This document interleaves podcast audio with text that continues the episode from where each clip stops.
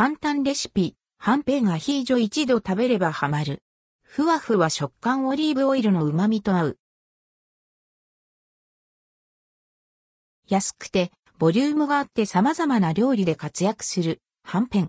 今回は、はんぺんアヒージョのレシピをご紹介します。はんぺんアヒージョ。材料、1から2人分はんぺん1枚長ネギ1本舞茸1パックオリーブオイル適量塩、適量醤油小さじ1高の爪適量ニンニク、チューブでも OK 適量黒胡椒適量パセリ、お好みで適量。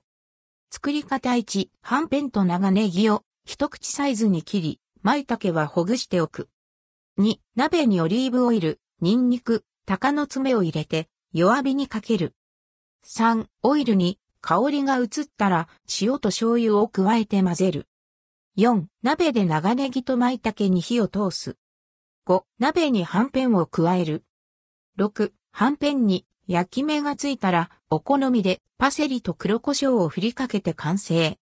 熱々のはんぺんは柔らかくふっくら。オイルが少し染み込んで焼き目の香ばしさとともにじわっと旨味が広がります。はんぺんそのものの味は淡白ですが、ニンニクや鷹の爪でパンチのある味わいに、隠し味に加えた醤油で、ほんのりはテイストとなっています。火が通ってとろりと甘くなったネギや香りの良い舞茸が美味しさを底上げ、それぞれ異なる食感も楽しめます。以前、サバ缶レシピとして、サバの水にアヒージョをご紹介しましたが、はんぺん、アヒージョも負けず劣らずの美味しさ。一度試したらきっとハマると思います。